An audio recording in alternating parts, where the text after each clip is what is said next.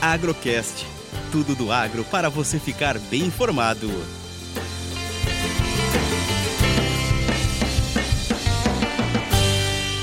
Mais uma análise semanal, café e dólar, direto da mesa de operações da Minas Sul.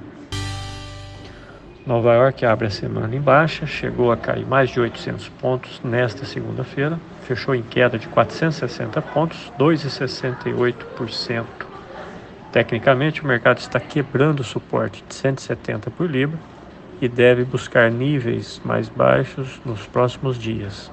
Os fundos estão bem vendidos, viraram a mão e devem pressionar os preços um pouco mais para baixo. Objetivo no curto prazo, concretizando aqui a quebra do suporte, é descer até 150 por libra nos próximos dias.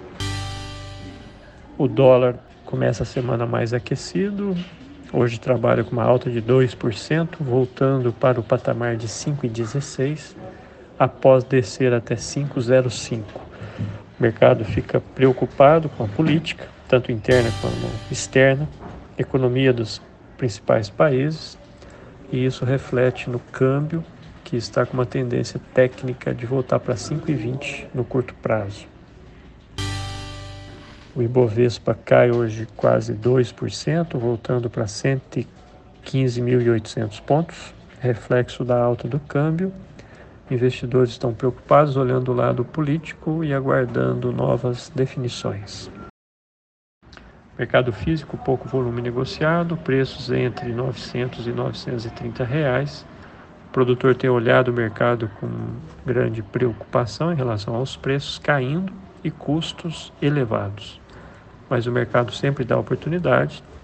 Temos que olhar sempre para frente e fazer negócios. Eu sou Eberson Sastre e uma excelente semana para todos nós. Agrocast.